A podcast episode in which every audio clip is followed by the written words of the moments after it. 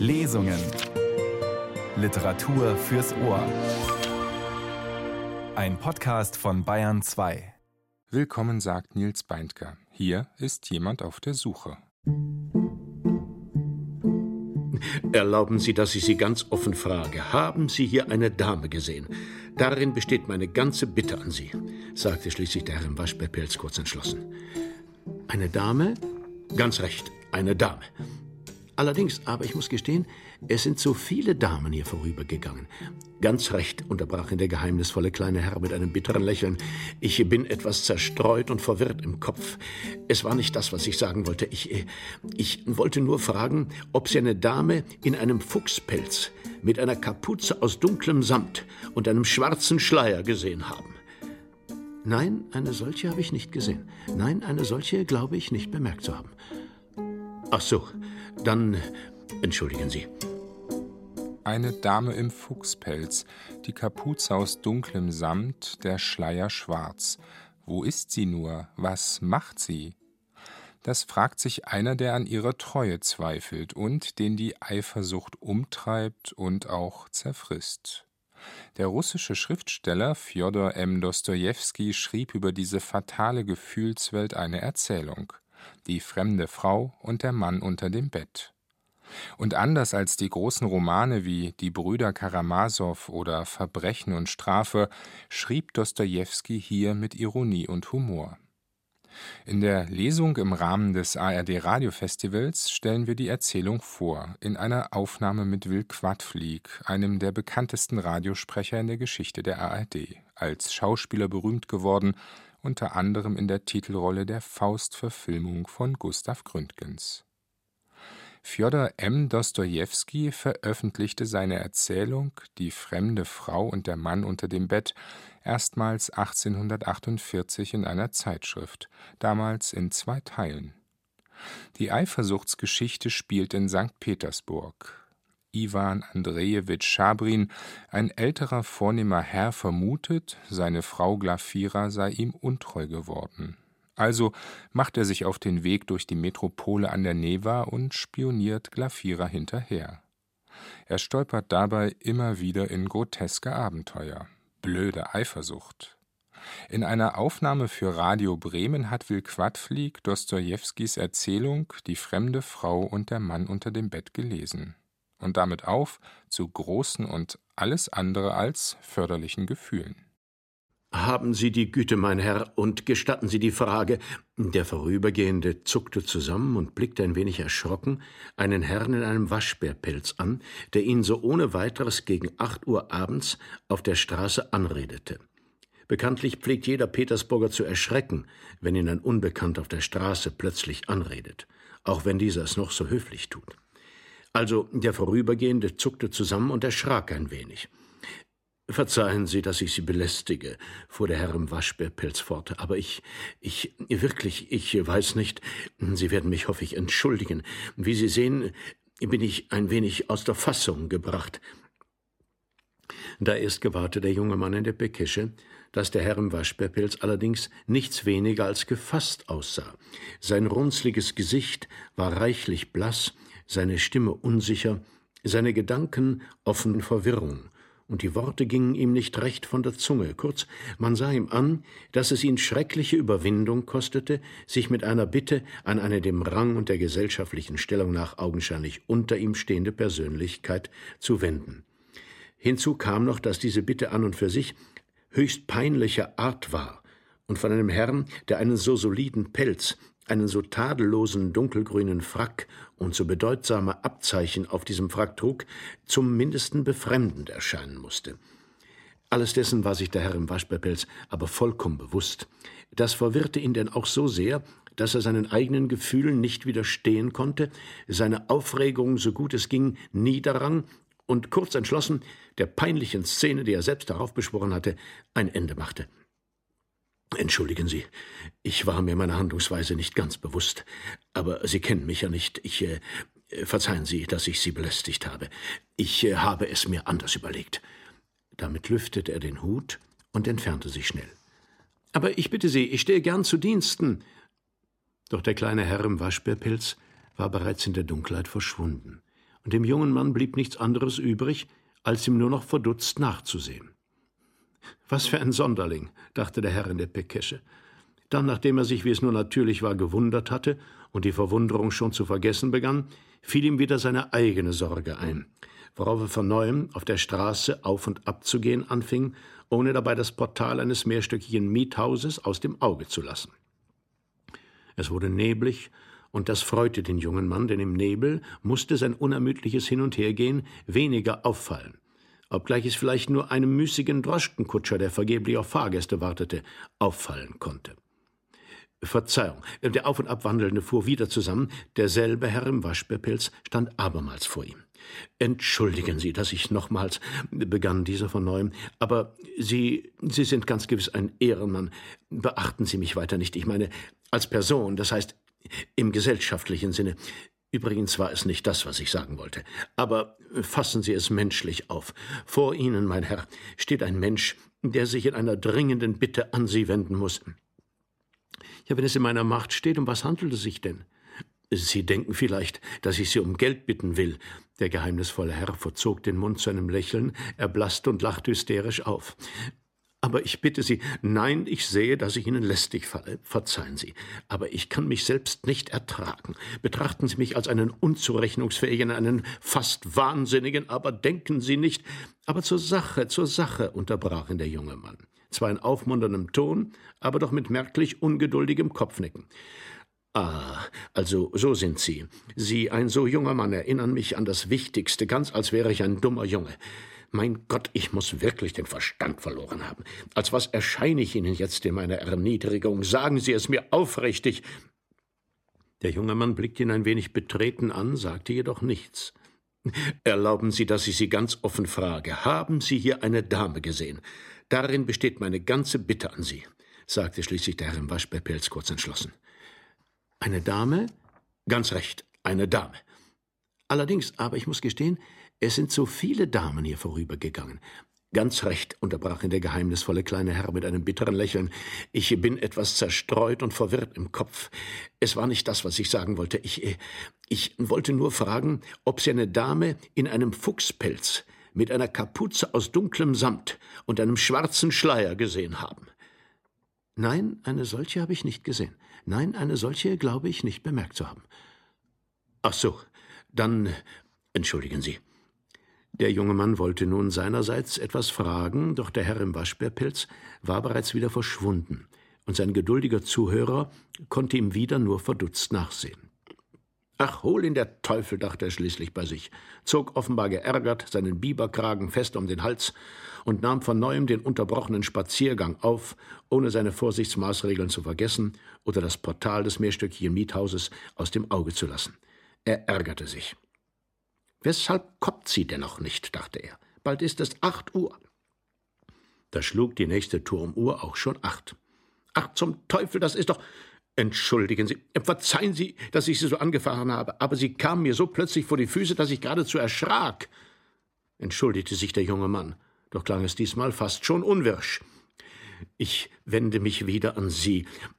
Natürlich muss ich Ihnen seltsam erscheinen. Haben Sie die Güte, sich ohne Umschweif zu erklären? Ich habe bis jetzt ja noch nicht erfahren können, was Sie eigentlich von mir wünschen.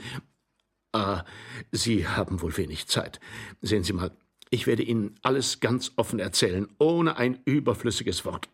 Was soll ich tun? Die Umstände bringen bisweilen Menschen zusammen, die, was ihre Charaktere betrifft, im Grunde ganz verschieden sind. Doch ich sehe, Sie sind ungeduldig, junger Mann. Also, wie gesagt, übrigens weiß ich nicht einmal, wie ich mich ausdrücken soll. Kurz, ich suche eine Dame. Sie sehen, ich habe mich schon entschlossen, alles zu sagen.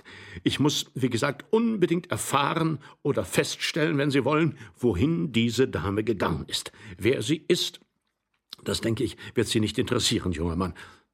Nun, und? Was weiter? Weiter? Aber Ihr Ton ist ja recht, das heißt, verzeihen Sie, vielleicht hat es Sie gekränkt, dass ich Sie junger Mann nannte. Aber ich versichere Ihnen, ich habe nichts. Mit einem Wort, wenn Sie mir einen unermesslichen Gefallen erweisen wollen, dann also, wie gesagt, diese Dame, das heißt, ich will nur sagen, dass sie eine anständige Dame ist, aus der besten Familie, mit der auch ich bekannt bin. Und da bin ich beauftragt, sehen Sie, ich selbst habe keine Familie. Nun, und? Also versetzen Sie sich in meine Lage, junger Mann. Ach, wieder, verzeihen Sie bitte. Ich nenne Sie immer junger Mann. Dabei ist jeder Augenblick kostbar. Stellen Sie sich vor, diese Dame. Aber können Sie mir nicht sagen, wer hier in diesem Hause wohnt? Ja, hier wohnen sehr viele. Allerdings, das heißt, Sie haben vollkommen recht, versetzte schnell der Herr im Waschbärpelz, und er lachte kurz auf, wie um die Situation zu retten. Ich sehe, dass ich mich zu ungenau ausgedrückt habe. Doch weshalb schlagen Sie einen solchen Ton an? Wie Sie sehen, gebe ich offenherzig zu, dass ich mich nicht ganz treffend ausgedrückt habe, so dass Sie, wenn Sie ein hochmütiger Mensch wären, mich auch schon zur Genüge erniedrigt gesehen hätten. Ich sage Ihnen, eine Dame von anständigem Lebenswandel, das heißt, nur leichten Inhalts. Äh, verzeihen Sie, ich bin so verwirrt. Ich rede ja, als spreche ich über Literatur. Da hat man sich nämlich jetzt eingeredet, dass Paul de Kochs Romane ganz leichten Inhalts seien, während doch bei seinen Romanen das ganze Malheur, wie gesagt, nun eben. Der junge Mann blickte mitleidig den Herrn im Waschbärpelz an, der sich schließlich rettungslos verwirrt hatte und ihn mit sinnlosem Lächeln ansah, während seine bebende Hand ohne jeden sichtbaren Grund immer wieder nach dem Aufschlag der Pekesche des anderen griff. Sie fragen, wer hier wohnt? fragte der junge Mann ein wenig zurückweichend. Ja, Sie haben ja schon gesagt, hier wohnen viele. Hier? Hier wohnt, wie ich zufällig weiß, unter anderem Sofja Ostawiewna, sagte der junge Mann flüsternd und sogar mit einem gewissen Mitgefühl. Nun sehen Sie, sehen Sie. Sie wissen unbedingt etwas Näheres, junger Mann. Ich versichere Ihnen, nein, ich weiß nichts. Ich habe nur so kombiniert, so nach Ihrem verstörten Aussehen. Ich, ich habe soeben erst von der Köchin erfahren, dass sie in dieses Haus hier geht. Sie sind aber in Ihrer Vermutung fehlgegangen. Ich will sagen, sie ist nicht zu Sofja Ostawiewna gegangen. Sie kennt sie ja gar nicht. Nicht?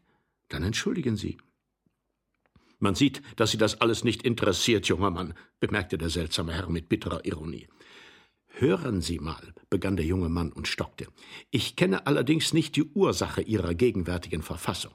Aber sagen Sie doch offen, Sie sind wohl hintergangen worden, nicht?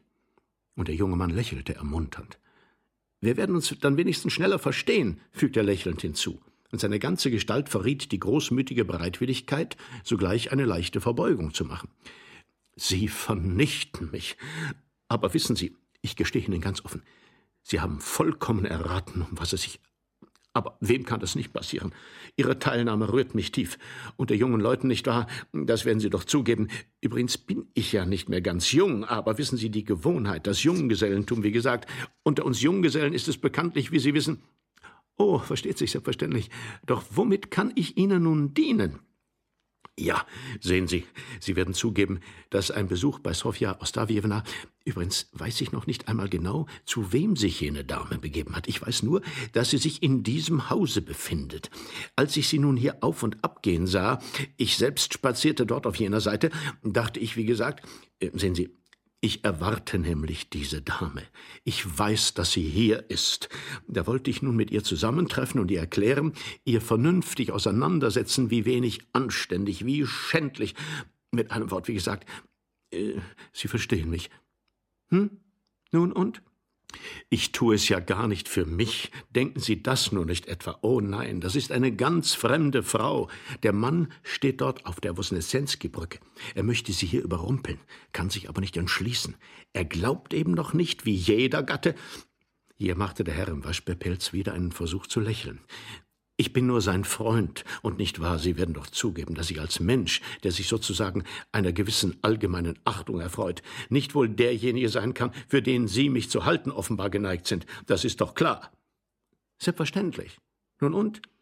Also, wie gesagt, ich bin hier auf der Lauer. Ich bin beauftragt, Sie verstehen, der arme Mann. Aber ich weiß, dass die listige Frau, ewig hat sie einen Paul de Kock unter ihrem Kopfkissen. Ich bin überzeugt, dass sie es doch verstehen wird, irgendwie unbemerkt durchzuschlüpfen. Mir hat nämlich offen gestanden nur die Köchin gesagt, dass sie hierher in dieses Haus zu gehen pflege. Und da bin ich denn wie von Sinnen hergestürzt, kaum dass sie es ausgesprochen hatte. Ich will ihrer habhaft werden. Ich muss es, koste es, was es wolle. Ich habe ja schon längst Verdacht geschöpft. Deshalb wollte ich Sie fragen. Sie gingen ja hier auf und ab. Sie, äh, Sie, äh, ich weiß nicht, äh, wie ich. Na ja, was denn? Was wünschen Sie zu wissen? Auf Wiedersehen. Übrigens, verzeihen Sie, junger Mann. Ich weiß nicht, wie ich mich ausdrücken soll. Geben Sie mir Ihr Ehrenwort, dass Sie nicht der Liebhaber sind. Herr des Himmels. Nur noch eine Frage, die letzte. Ist Ihnen der Familienname des Mannes Ihrer, das heißt, ich wollte sagen, derjenigen bekannt, für die Sie sich interessieren? Selbstverständlich ist er mir bekannt. Jedenfalls ist es nicht der Ihrige. Jetzt aber basta. Aber woher kennen Sie denn meinen Namen? Hören Sie, ich gebe Ihnen einen Rat. Machen Sie, dass Sie davonkommen. So verlieren Sie nur Ihre Zeit und sie kann inzwischen tausendmal unbemerkt aus dem Hause schlüpfen. Was wollen Sie denn noch? Die, die Sie suchen, ist in einem Fuchspelz und trägt eine Kapuze aus dunklem Samt. Und die, die ich suche, hat einen karierten Umhang und ein hellblaues Samthütchen. Was wollen Sie mehr? Ein hellblaues Samthütchen? Aber sie hat ja gleichfalls einen karierten Umhang und ein hellblaues Hütchen, rief der lästige Herr bestürzt aus, der plötzlich wie angewurzelt vor dem jungen Mann stand.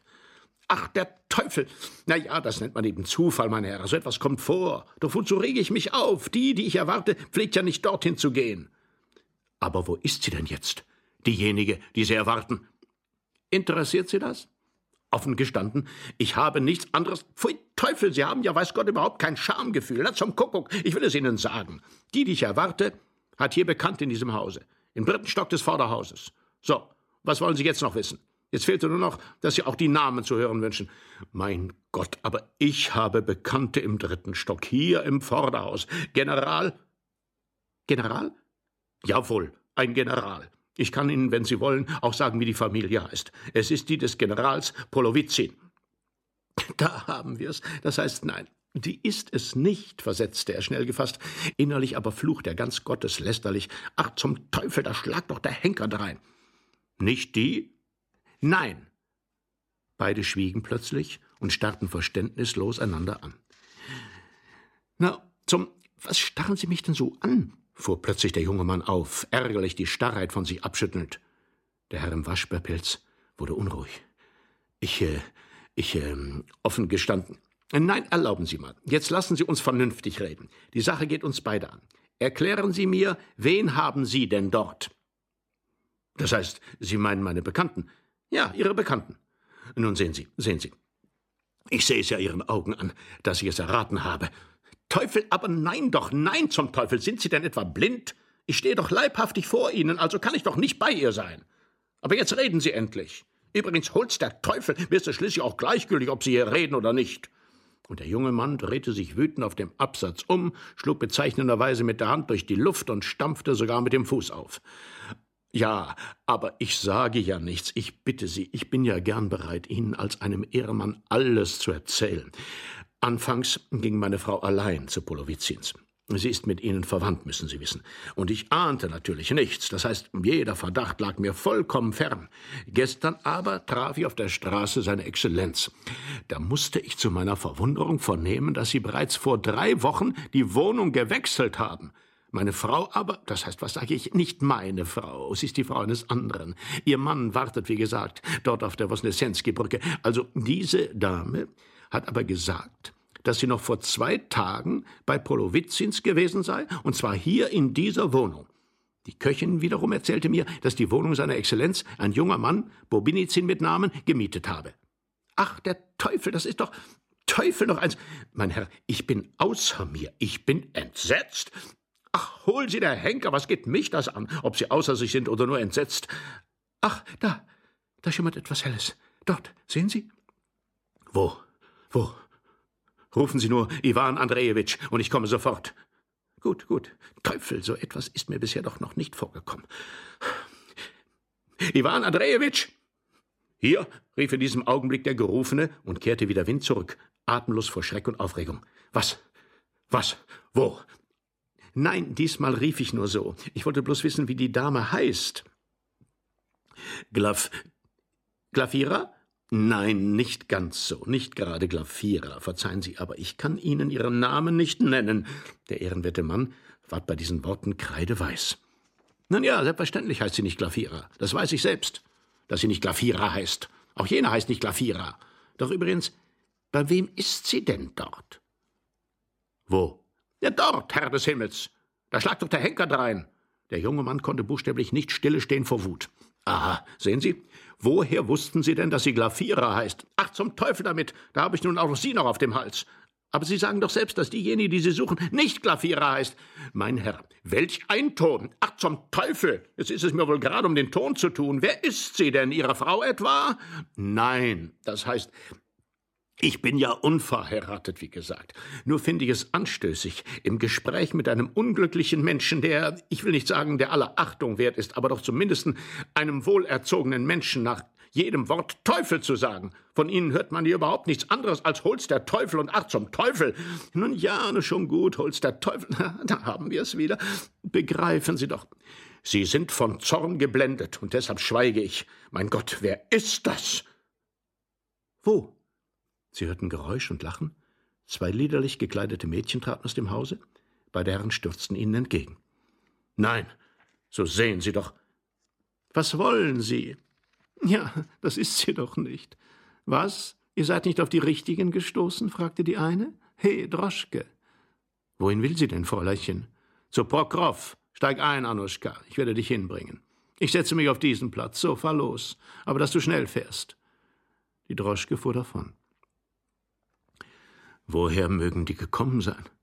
Herr des Himmels, das ist ja um. Oder sollte man nicht hingehen? Wohin? Zu Bobinizin. Wohin denn sonst? Nein, das geht nicht. Weshalb nicht? Ich würde natürlich hingehen, aber dann sagt ihr etwas anderes. Sie würde den Spieß umdrehen, ich kenne sie. Sie würde sagen, dass sie absichtlich hierher gekommen sei, um mich bei irgendeiner zu überraschen, und dann würde sie alles noch mir in die Schuhe schieben. Und dabei zu wissen, dass sie vielleicht dort ist, Hören Sie, ich weiß nicht, aber weshalb schließlich nicht den Versuch wagen? Hören Sie, gehen Sie zum General. Aber der wohnt doch nicht mehr hier. Gleich viel, begreifen Sie denn nicht? Sie ist doch hingegangen und Sie gehen ebenfalls hin, verstehen Sie? Tun Sie, als wüssten Sie nichts von seinem Wohnungswechsel, als wollten Sie nur auf einen Augenblick bei ihm vorsprechen, um Ihre Frau abzuholen. Nun und so weiter. Und dann? Nun, und dann ertappen Sie eben, wen Sie wollen, Babubinizin. Pfui Teufel, ist das aber ein Rühm. Ja, aber was haben Sie denn davon, wenn ich dort jemanden ertappe? Sehen Sie? Sehen Sie? Was? Was? Kommen Sie wieder damit? Ach du Grundgütiger, schämen Sie sich denn gar nicht? Ja, aber weshalb regen Sie sich denn deshalb so auf? Offenbar wollen Sie wissen. Was? Was will ich wissen? Was? Ach, nun zum Teufel mit Ihnen. Jetzt ist es mir nicht um Sie zu tun.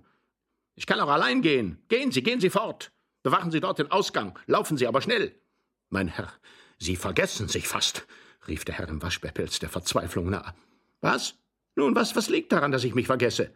fragte der junge Mann durch die Zähne, in wahrer Wut auf den Herrn im Waschbärpelz eindringend. Nun was? Wem gegenüber vergesse ich mich? knirschte der Zorn bebend. Aber, mein Herr, erlauben Sie. Nun, wer sind Sie, dem gegenüber ich mich vergesse? Wer? Wie ist Ihr Name? Ich weiß nicht, ich, wie ich das nennen soll, junger Mann. Wozu denn meinen Namen? Ich kann ihn nicht nennen. Ich werde lieber mit Ihnen gehen. Also gehen wir. Ich werde zurückbleiben. Ich bin zu allem bereit. Nur glauben Sie mir, ich bin wirklich an höflichere Ausdrücke gewöhnt. Man soll sich nie die Geistesgegenwart nehmen lassen. Wenn Sie aber durch irgendeinen Umstand aus der Fassung gebracht sind, und ich glaube, die Ursache zu erraten, dann brauchen Sie sich deshalb noch nicht zu vergessen. Sie sind noch ein sehr, sehr junger Mann. Zum Ach, was geht mich das an, dass Sie alt sind? Machen Sie, dass Sie fortkommen. Was laufen Sie denn hier herum? Wieso? Inwiefern bin ich denn alt? Ich bin auch gar nicht so alt. Allerdings meinem Titel nach habe ich es schon weit gebracht, aber, aber ich laufe durchaus nicht hier herum. Das sieht man, weiß Gott, so packen Sie sich doch zum Teufel. Nein, es bleibt dabei. Ich gehe mit Ihnen. Das können Sie mir nicht verbieten. Ich bin gleichfalls beteiligt. Ich gehe mit Ihnen. Gut, aber dann still, ganz leise. Und Schweigen Sie. Sie traten ins Haus und stiegen die Treppen hinauf zum dritten Stock. Im Treppenflur war es ziemlich dunkel. Warten Sie, haben Sie Streichhölzer? Streichhölzer? Was für Streichhölzer? Na, zum Te Rauchen Sie denn keine Zigarren? Ach ja, gewiss habe ich. Hier, hier sind sie, sogleich. Der Herr im Waschbärpelz befüllte hastig seine Taschen. Teufel, das ist aber ein. Ich glaube, diese Tür muss es sein. Ja, ja, ja, ja. Diese, diese, diese, diese, diese, diese, diese, diese, diese. Schreien Sie doch noch lauter. Können Sie denn nicht still sein? Psst. Mein Herr, ich bin an so etwas nicht gewöhnt. Ich muss mir Gewalt antun. Sie sind ein ungezogener, frecher Mensch. Das Streichholz flammte auf. Da, sehen Sie? Das Metallschildchen? Da steht's ja. Bobinizin. Sehen Sie? Bobinizin. Ich sehe. Ich sehe. Still doch, leise. Was? Ausgelöscht? Ja, ausgelöscht. Soll man klopfen? Ja, entschied der Herr im Waschbärpelz. Gut, dann klopfen Sie. Nein, weshalb denn ich? Fangen Sie an. Pochen Sie zuerst an die Tür. Hm, Feigling. Ach, Sie sind selbst ein Feigling. So packen Sie sich doch. Ich muss sagen, ich bereue es fast, Ihnen das Geheimnis anvertraut zu haben. Sie, ich? Nun, was? Sie haben meine Verstörtheit ausgenutzt. Sie haben gesehen, wie ich. Ach, zum Teufel damit, ich finde Sie nur lächerlich und damit basta.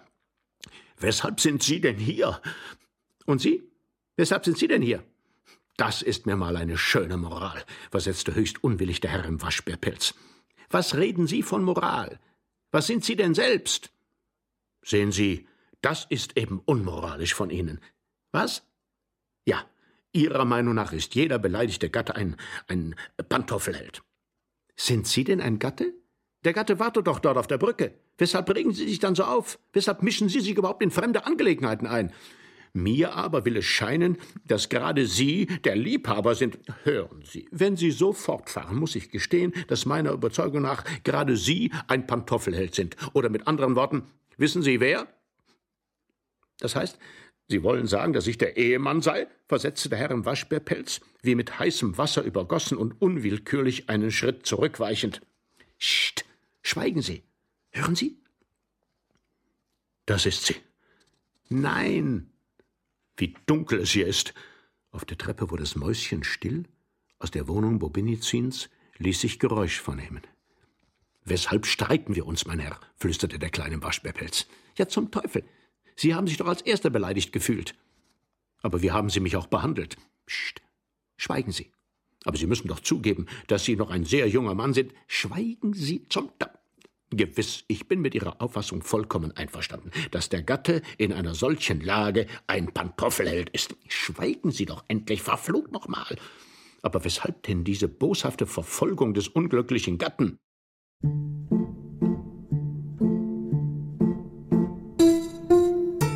Fjodor M. Dostojewski, Die fremde Frau und der Mann unter dem Bett, eine Lesung mit Will Quadflieg und eine Produktion von Radio Bremen aus dem Jahr 1979. Im ARD Radio Festival in den Sommerwochen stellen die Kulturradios einige klassische Texte der Weltliteratur vor, gelesen von bekannten Schauspielerinnen und Schauspielern. So auch Fjodor M. Dostojewskis Erzählung über Eifersucht und ihre Folgen. Alle Folgen dieser und der anderen Lesungen des ARD Radiofestivals finden Sie als Download unter ardradiofestival.de und in der ARD Audiothek im Podcast Lesungen. Mehr über Ivan Andrejewitsch und Glafira am Dienstagnachmittag und am Donnerstagabend in den Radiotexten. Hier verabschiedet sich Nils Beindker. Eine gute Zeit.